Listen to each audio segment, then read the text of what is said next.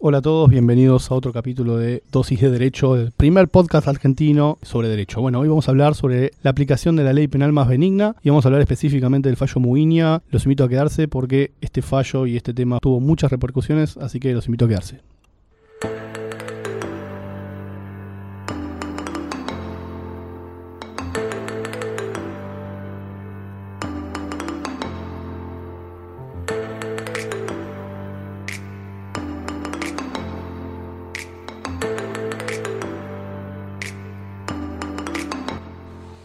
Buenos días, tardes, noches, madrugadas, cuando fuese. Cuando sea que nos estén escuchando. Bienvenidos a otro capítulo de podcast Dosis de Derecho. Mi nombre es Augusto, estoy acá con Gonzalo. ¿Cómo les va a todos hoy? Antes de empezar con el capítulo de hoy, quisiera que Gonzalo nos cuente cómo es la forma para poder contactarnos con nosotros. Nosotros tenemos una página donde subimos todo el contenido que se habla acá en el podcast. Seguramente Augusto trajo material sobre el que van a poder profundizar más tarde si les interesa el tema. Todo ese material va a estar subido a www.dosisdederecho.wordpress.com y además tenemos en nuestras redes sociales de Facebook Dosis de Derecho y en Instagram y Twitter arroba Dosis de Derecho. Eh, no solo los perfiles, sino también contenido original que se va a generar para ese tipo de redes donde se van a poder informar casi sin darse cuenta, digamos, chequeando la historia de la chica que les gusta o de sus sobrinos, van a poder comerse una pastillita del tema que, que trajo Augusto hoy. Así que un poco para estar actualizados a través del podcast, que nos pueden escuchar, ya saben, mientras cocinan, mientras limpian, mientras van en el tren o en el subte o en el bondi, también lo van a poder hacer. Eh, Somos una especie de Drupi. Claro, sí, sí, sí. Como que estamos en todos lados. Eh, pero bueno, qué sé yo tratar de hacer esto de manera más amigable y, también más, más simple. Sí, creo que lo comentamos un poco en el capítulo piloto, ¿no? Eh, todo el mundo, cuando uno dice que es abogado, dice, ah, porque te gusta estudiar, te gusta leer. No, no, no nos gusta leer, no nos gusta estudiar. En lo posible me gustaría no tener que leer. así eh, que... ¿qué, tanto mejor hubiese sido la carrera nuestra si hubiese existido el podcast? Excelente, hubiese sido mucho mejor. Mucho más fácil, eso de comerte el tratado entero. Sí, o sea, es que yo me acuerdo cuando estaba en Córdoba, vamos a tratar de no irnos por las ramas, pero como yo vivía en Córdoba, vivía en Tanti, que es un pueblito de las sierras de Córdoba, y cuando preparaba materias en verano, eh, trataba de prepararlas tomando sol y siempre la cara me quedaba blanca porque mirando el libro. el libro te tapaba. Claro. Y con el podcast lo podría haber hecho, por ejemplo. Podría haber estado mirando el sol. Bueno, vamos a lo nuestro entonces. Hoy. ¿Qué nos trajiste? hoy es un capítulo en donde voy a ser el actor principal, donde vamos a, hablar de, de derecho penal. Y el capítulo de hoy vamos a hablar de la aplicación de la ley penal más benigna. ¿no? Un tema bastante discutido, bastante complejo, sobre todo eh, en el año 2000, estamos ahora en el 2018, en los últimos meses después del fallo Muiña, un fallo muy conocido acerca de la aplicación o no de la ley de 2x1. Hizo un ruido bárbaro ese fallo el año pasado, me acuerdo. Fue complicado, fue manifestaciones, quejas y hasta una, un dictado de una ley tratando de salvar esa, esa gran discusión doctrinaria en derecho penal. Tremendo, un enmarañamiento de poderes bastante grande, ¿no? Bastante complejo, bastante complicado, pero bueno, vamos a tratar, de que acá sea más sencillo y, sea más claro. Vamos a empezar primero por el concepto, antes de ir al, nudo y, al, a, lo, complicado. Back to basics. claro, vamos primero al concepto. ¿Qué es esto de la ley penal más benigna? Empecemos por básico. Artículo 18 de la Constitución Nacional, que establece las garantías que tiene una persona durante un proceso penal. ¿sí? En la primera oración del artículo 18 ya de por sí ya tenemos que dice ningún habitante de la nación puede ser penado sin juicio previo fundado en ley anterior al hecho del proceso. ¿Qué es lo que nos dice, qué es lo que nos dice el artículo 18? Dice, bueno, si a vos el Estado, que es el que tiene el monopolio del poder punitivo, el monopolio de la fuerza, te tiene, te quiere privar de tu libertad, te quiere condenar, es necesario, además de un juicio previo, tiene que estar fundada una ley anterior al hecho del proceso. Es decir, según el artículo 18 de la Constitución, el principio general establece que la ley que me van a aplicar a mí va a ser la ley que está vigente al momento de que comete un delito. Sabemos que desde el momento que se comete el delito hasta que se termina la condena, inclusive hasta que se cumple la condena, pueden pasar muchos años. Muchos años. Claro, el ITER es súper extenso. ¿Qué pasa en ese, en ese, medio? ¿Qué pasa en, en, esa mitad? Bueno, el 18 no nos dice nada acerca de la ley penal más benigna, por lo menos no explícitamente, tenemos que ir o en norma interna al Código Penal, ¿sí? nuestro Código Penal argentino, en el artículo segundo, dice, si la ley vigente al tiempo de cometerse el delito fuera distinta de la que exista al pronunciarse el fallo o en el tiempo intermedio, se aplicará siempre la más benigna. Eso lo dice el artículo segundo del Código Penal en el primer párrafo.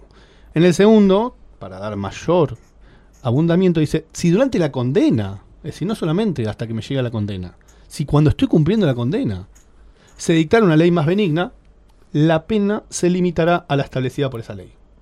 Mira vos, o sea que eh, me quedé con el primer párrafo que dice que incluso si en el medio eh, hubiese una ley más benigna, me aplican esa, aunque antes y después haya una de repente más, más gravosa contra mis derechos. Bueno, claramente, y acá va a ser el, nudo de la discusión en el, en el fallo Muinia este que vamos a, a tratar hoy. Esto es ámbito interno pero no nuestra normativa jurídica, sabemos bien que no se, no se agota con la Constitución y las leyes eh, internas, tenemos también tratados internacionales, ya lo mencioné otro en el capítulo piloto, yo soy profesor de la Universidad de Buenos Aires de Derechos Humanos, con lo cual siempre traigo mucho colación los tratados internacionales sobre derechos humanos.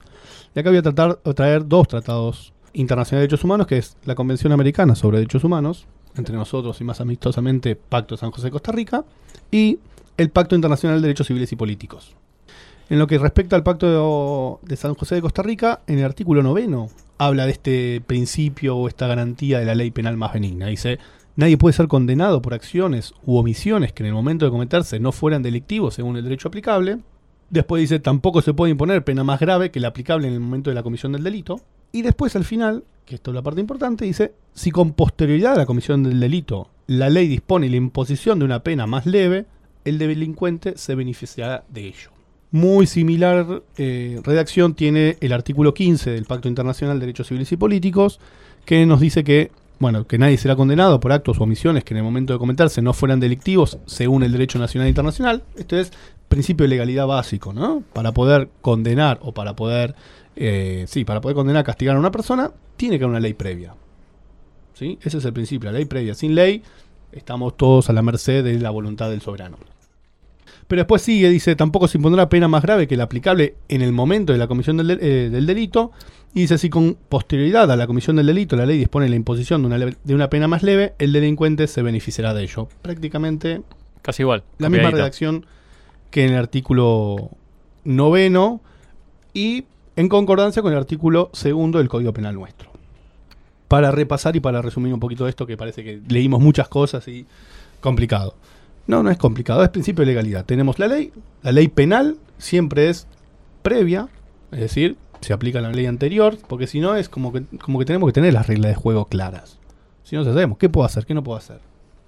¿Sí? No me pueden condenar a mí por un acto que cometí hoy, que hoy no estaba previsto y mañana sí.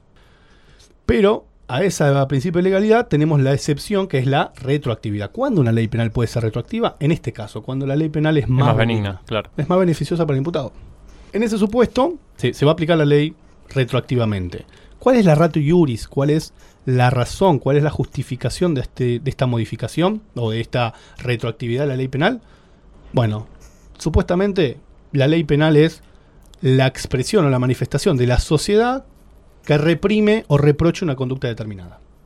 ¿Sí? Hay un disvalor social con respecto a esa, a esa conducta Claro, es como cuando, me, estoy acordando como me decían en la facultad, que el delito inclina la balanza, provoca un desbalance, un desbarajuste dentro del equilibrio social y la pena es el nivel de reproche que hace que esa balanza o eso vuelva al equilibrio. Total, totalmente. Y con este, en este mismo orden de ideas podemos entender que si se modifica esa ley penal, se modifica la escala penal que se va a aplicar, decimos, bueno, el disvalor entonces no es tan grave. Claro, cambió. Cambió la cambió, la sociedad este cambió. ¿Y por qué vamos a seguir sancionando a esa persona con un disvalor que ya quedó desactualizado? Que quedó en el pasado, claro.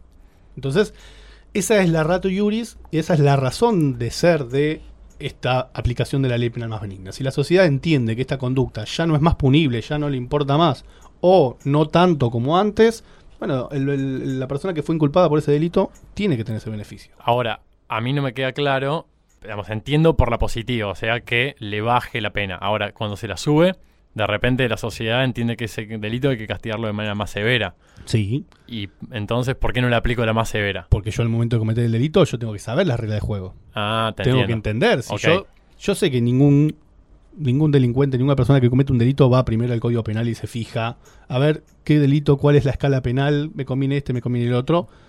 Normalmente no lo hacen, no, por claro. suerte, eh, pero es necesario que toda la sociedad tenga las reglas de juego claras.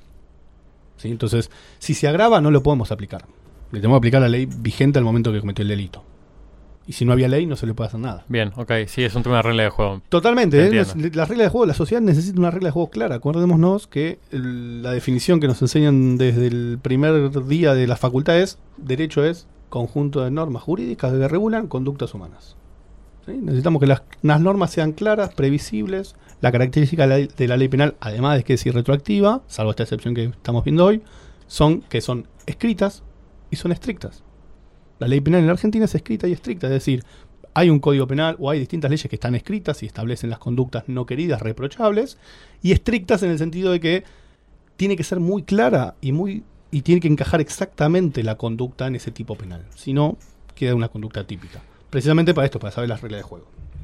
De hecho, es uno de los tipos de, de normas que no pueden ser modificadas por DNU, por ejemplo.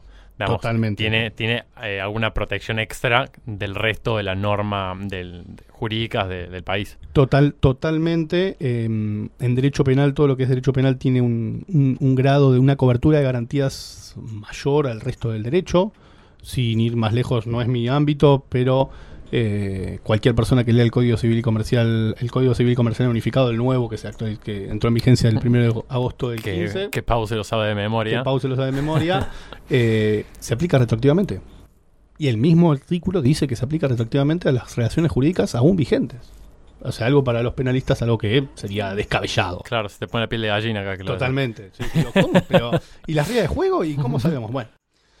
Vamos entonces al tema crucial de hoy. ¿No? Entonces dijimos que el principio es se aplica la ley al momento de la comisión del delito, pero si la ley penal es más benigna desde que se come- eh, si hay algún momento en la ley penal que es más benigna desde que se comete el delito hasta que se termina de cumplir la condena, va a aplicarse la ley penal más benigna. Ahora, hasta acá, para mí está todo claro. No sé dónde vas a meter el quilombo. ¿Dónde la Es más, podríamos terminar ahora, digamos, el, el capítulo si es por mí, ¿eh? Yo ya entendí todo.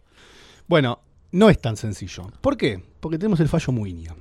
¿Qué pasó en el fallo Muiña? Muiña fue acusado por delitos de lesa humanidad cometidos durante la última dictadura militar argentina, en- del 76 al 83.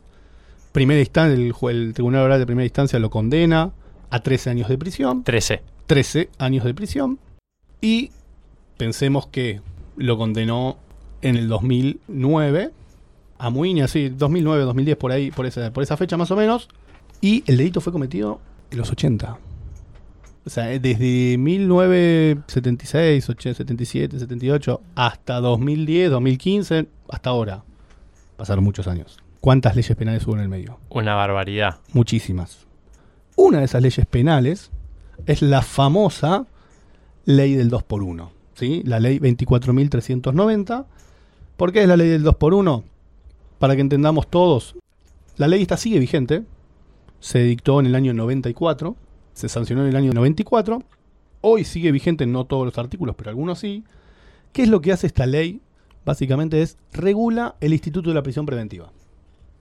De hecho, en el artículo noveno de la, de la, de la ley original, actual artículo 10, dice, la presente ley es reglamentaria del artículo séptimo punto quinto de la Convención Americana sobre Derechos Humanos. ¿Qué, ¿Qué dice esta, básicamente este artículo? Dice que toda persona detenida o retenida debe ser llevada sin demora ante un juez o otro funcionario autorizado por la ley para ejercer funciones judiciales y tendrá derecho a ser juzgada, y acá está lo importante, dentro de un plazo razonable. ¿Sí? Bien. ¿Cuánto es el plazo razonable para juzgar a una persona? No sé, lo más rápido posible si estoy detenido. ¿Un, un día, dos días, quince, un año, diez años? Bueno, el amigo Muña, ¿cuánto le cuánto demoraron en jugarlo? ¿Hasta el 2009? Y hasta el 2009, 2010. ¿De desde- ¿Fines del 76? Son varios años. Sí, ¿no? Muchos años. Pero bueno, el tema del plazo razonable es un, es un capítulo aparte, un podcast entero. Podemos hacer, es más, un dosis de derecho entero de, de prisión De- preventiva y de plazo razonable. Y de plazo razonable en todas las ramas del derecho. Ahí la metemos a Pablo, la metemos Ahí a todos. entro podemos hacer yo. un interdisciplinario. Sí, sobre eso. Sabes que te voy a sacar de, de la seriedad del tema un poquito. Eh, esta ley que vos dijiste que se sancionó en el 94, eh, durante la presidencia de Menem, yo era muy chico, pero en esa época en Córdoba salió una canción de la Mona Jiménez, muy famosa, que se llama 2x1. Y es una canción en la que el que canta le pide al juez que le aplique esa ley. Ah, mira. Es más, te voy a leer, acá la busqué. Dice el estribillo: dos por uno, señor juez, por favor tenga piedad. Dos por uno, señor juez, que quiero la libertad. Con lo cual, el tipo este está pidiendo justamente esto desde el- de lo popular que es la música del cuarteto. Es, digamos, quiero que me apliquen esta ley. ¿Cuál era la razón de esto de regular la prisión preventiva y de darle algún tipo de beneficio a la persona que pasaba mucho tiempo en prisión preventiva? ¿Qué decía el artículo séptimo original de la ley? Decía que transcurrido el plazo de dos años previsto en el artículo primero, o sea, es decir, transcurrido dos años en prisión preventiva, prisión preventiva es, estoy detenido, privado de mi libertad, sin una sentencia firme. Dice, se computará por un día de prisión preventiva, dos días de prisión o uno de reclusión. Es decir, pasado dos años que estoy en prisión preventiva, todos los días que estoy en prisión preventiva, me van a computar el doble, por eso el 2 por 1 O sea que parecería que el plazo de razonabilidad para eh, condenar a una persona, para resolver, no condenar, digamos, resolver un, un proceso en contra de una persona serían dos años, ¿no? A grandes rasgos, sí. Sí. A grandes Según la norma, sí. digamos. Eh, igualmente hay distintas recomendaciones e informes de la Comisión Interamericana de Derechos Humanos que establecen que no hay un plazo único, uniforme para establecer el plazo razonable. Varía mucho dependiendo qué caso estamos hablando. ¿sí? Indudablemente, si estamos hablando de una tentativa de hurto, no sé, alguna persona que se agarró una, una remera en un shopping y salió corriendo y lo agarraron y está todo filmado, dos años me parece un plazo excesivo. Claro. Si hablamos de la causa Amian, donde hay miles de cuerpos, miles de testigos, miles de, de pericias, y dos años puede ser un poco exiguo, puede ser un poco corto. Sí. Es muy difícil usar algo así tan uniforme. Pero bueno, esta ley lo que trataba de hacer era esto. No hace falta que lo digamos, el sistema penal argentino realmente estaba muy bastante colapsado, creo que es el día de hoy que sigue colapsado. Una de las formas para incentivar a los jueces a poder apresurar el trámite del proceso fue esta. Decir, bueno, cada, si pasaron dos años y el tipo está en prisión preventiva, va a tener que, eh, cada día después que pase en prisión, va a computar el doble. Bien, este artículo séptimo de la ley 24.390, el famoso 2 por 1 estuvo vigente desde que se dictó la ley en el 94 hasta el primero de junio del 2001, en donde fue derogado y dejó de aplicarse este 2 por 1 Recordemos que eh, la condena del tribunal oral había sido en 2009. 2009-2010, sí. Ok. No tengo la fecha exacta acá.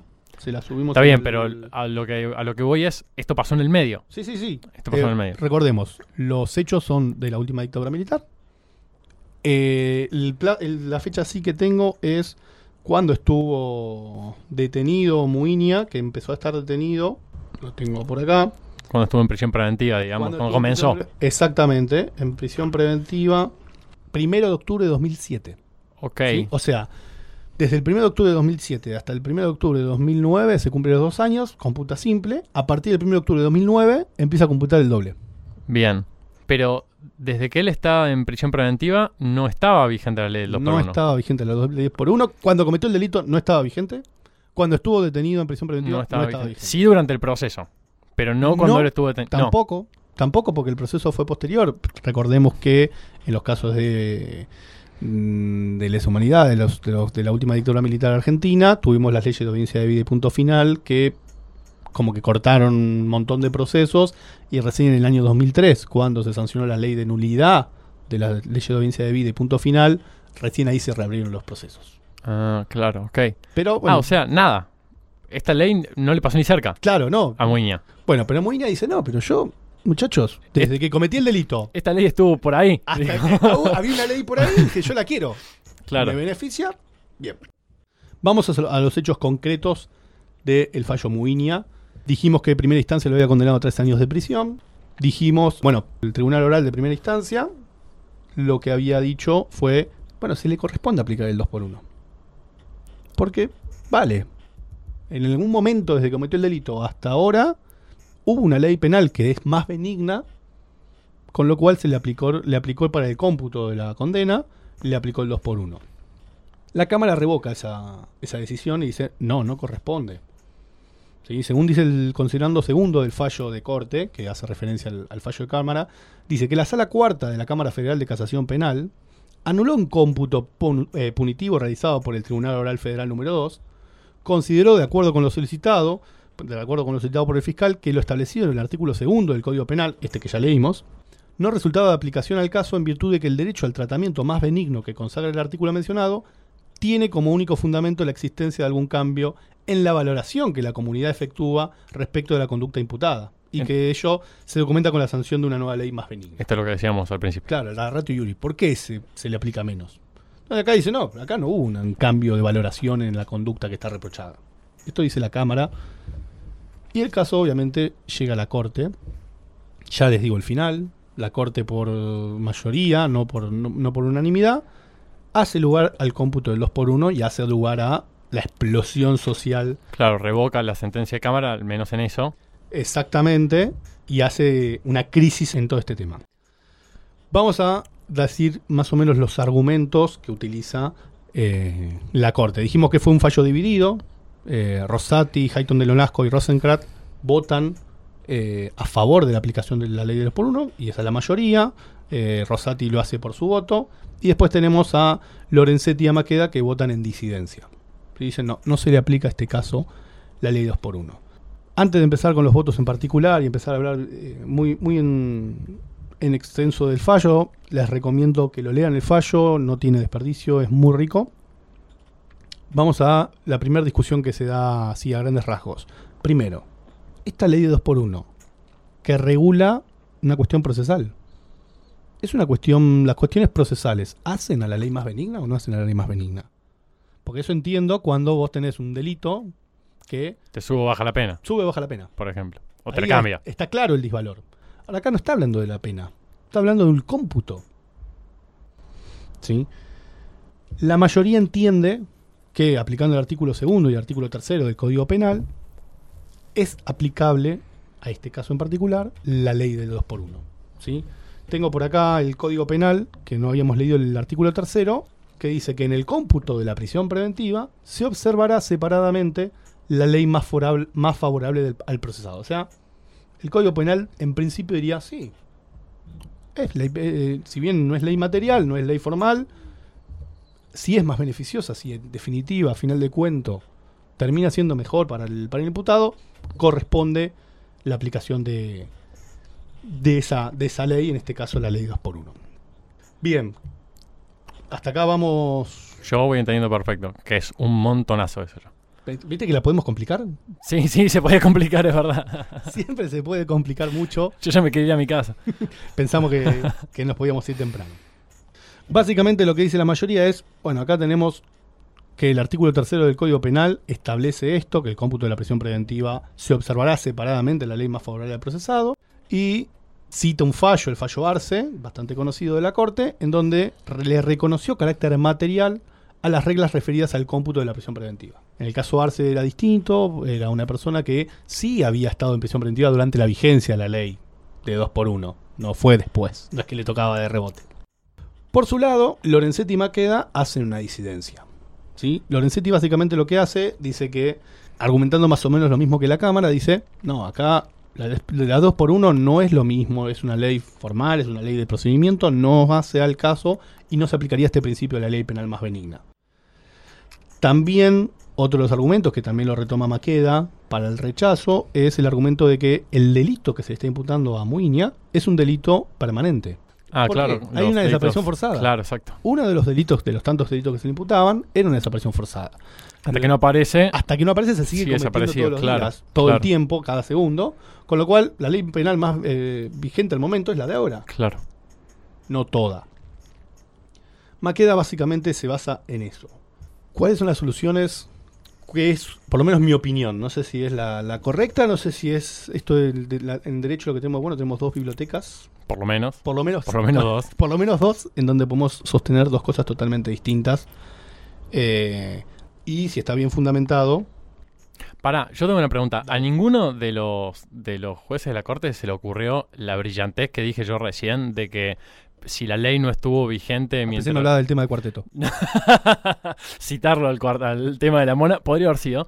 Eh, no, digo, eh, esto de que la ley no le pasó ni cerca a la prisión preventiva de este tipo. Sí, lo sostuvieron cuando eh, tanto la Cámara como la como Lorenzetti dice, no, mira, acá el fallo Arce no se aplica, la doctrina Arce no se aplica porque Arce estuvo detenido durante la vigencia de la prisión preventiva, pero después no. Claro. Pero de vuelta, si nosotros vamos al, a la ley más benigna es desde que comete el delito hasta que termine de cumplir la sentencia. Si en el medio hay una modificación, aunque estoy, ya estoy condenado, confirmado, listo, prisión, se puede aplicar la ley más benigna. Bien. Supongamos que, nos vamos un poquito, supongamos que a mí me condenaron hace varios años atrás, que ya está derogado, pero antes el, el adulterio era un, tipo penal. Mira vos. Y me condenan, voy preso. Y cuando estoy en medio de la condena, se deroga, como se derogó el tipo penal del adulterio. Listo, chau, afuera. Bien, ok. Con lo cual, estamos la misma. Igual conociéndote nunca hubieses sido condenado por eso. Eh, puede ser, puede ser que siempre soy buen abogado por eso. No, porque nunca estuviste casado. Ah, claro. Pero bueno, vamos a lo que yo creo. Yo creo que la decisión de la mayoría está errada, pero bien fundamentada. Y la decisión de la minoría está acertada, pero no tan bien Pero fundamentada. le falta un poco. Pero le falta para mí una vuelta de rosca, que obviamente no soy el único que lo sostiene, hay, hay muchos doctrinarios que sostienen lo mismo. ¿Por qué está mal la decisión de la mayoría? Básicamente por lo que pasó después. ¿Sí? Tuvimos marchas, tuvimos un montón de cuestiones de, internas. ¿Por qué? Porque la- el delito, la persona que estaba pidiendo este beneficio era una persona acusada de delitos de lesa humanidad. ¿Sí? No es tolerable para la sociedad argentina que una persona que está demostrado que cometió delitos de semejante envergadura tengan estén en la calle o tengan este tipo de no no este tipo de beneficios porque no, no- tampoco hay que hacer derecho penal enemigo no no podemos ir Claro, eso te iba a decir. digamos. De repente el sentir eh, argentino al momento de aplicar la ley, si le corresponde, le corresponde. No, no, pero ahora te voy a hacer la explicación de por qué se le, le corresponde, no, no le correspondía la, la aplicación de la, ley de, de la ley de 2 por 1 Básicamente, la ley de 2 por 1 aplicada en este caso en particular, implica una especie de conmutación de pena. Que la conmutación de pena es cambiarle la pena que tiene por una más leve. Ok, sí, Básicamente es eso. sí.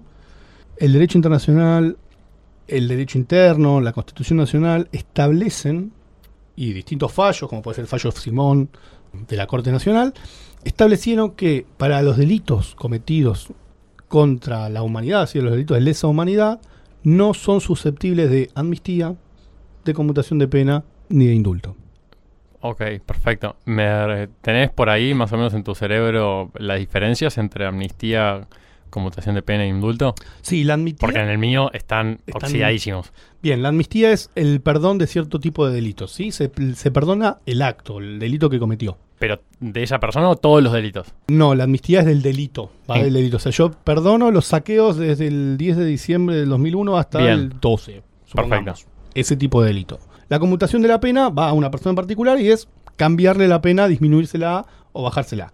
Y el indulto Es la- el que hace el presidente. es el que hace el presidente que le perdona total o parcialmente la pena.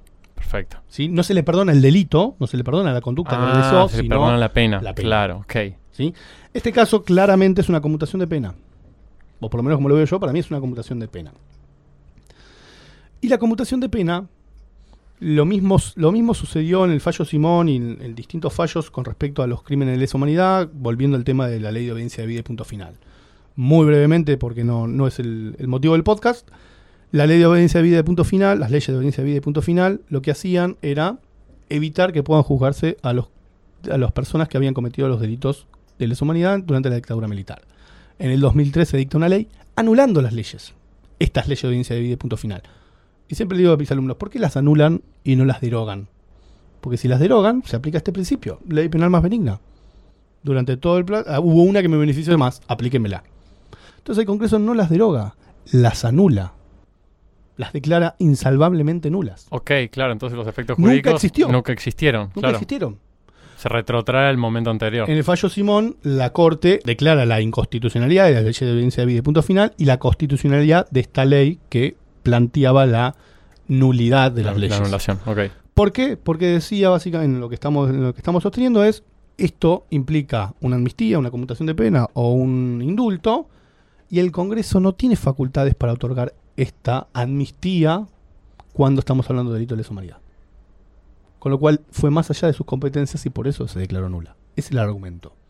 Creo que con ese mismo orden de idea, con esa misma idea, se podía justificar el rechazo de la aplicación del 2 por 1 en este caso en particular.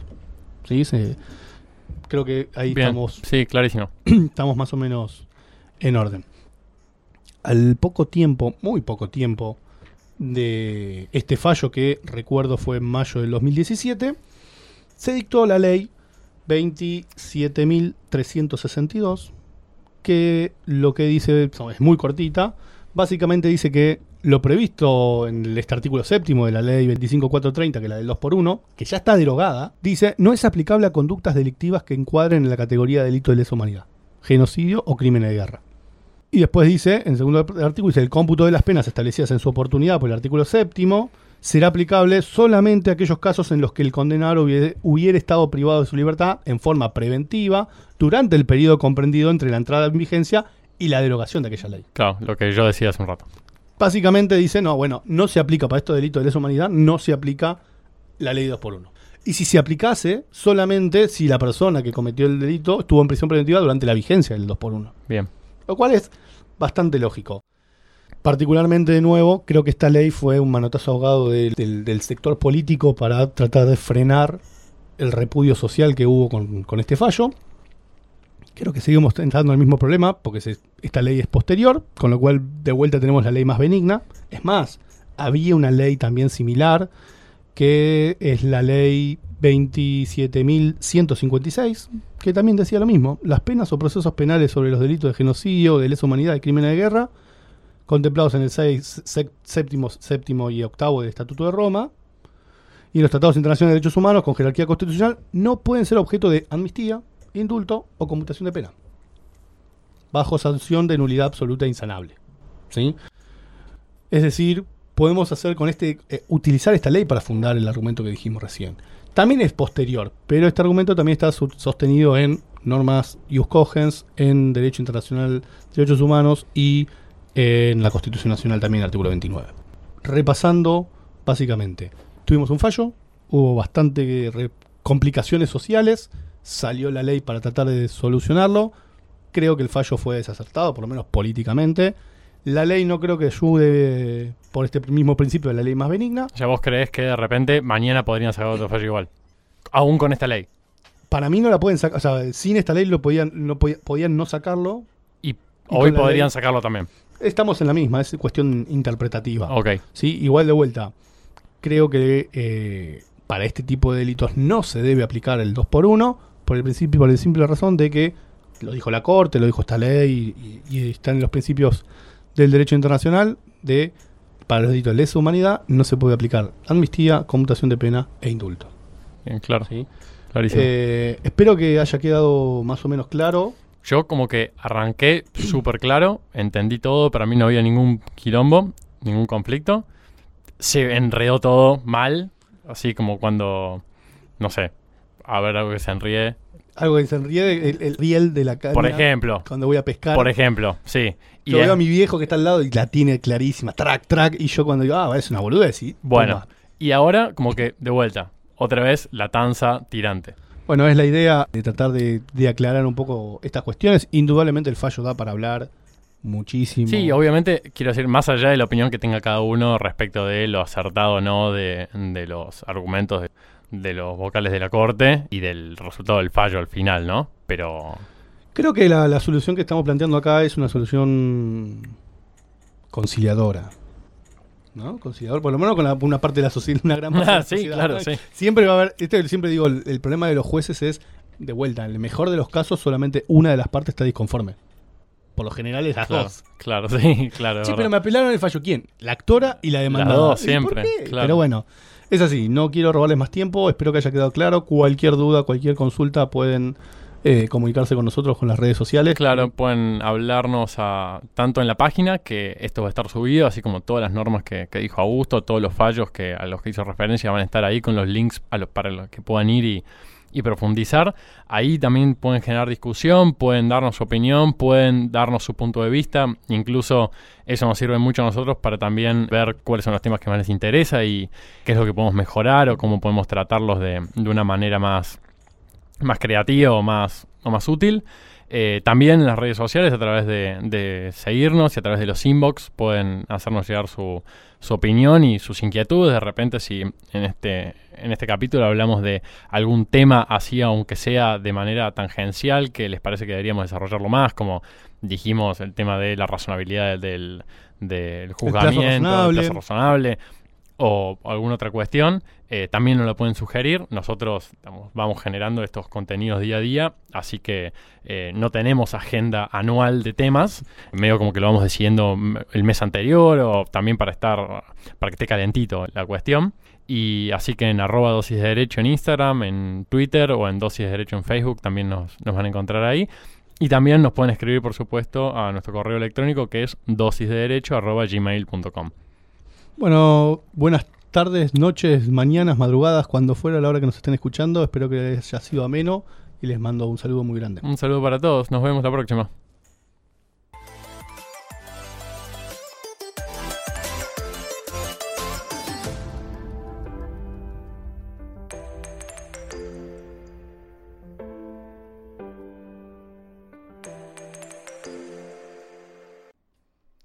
Si te gustó este episodio, hay mucho más en nuestras plataformas de iTunes, YouTube, SoundCloud y Mixcloud. Recordá que podés seguirnos en Facebook, Twitter, Instagram y LinkedIn como Dosis de Derecho para no perderte nada. Y suscribirte en nuestra página www.dosisdederecho.wordpress.com. Si te resultó útil, no dejes de calificarlo y compartirlo con tus colegas y amigos.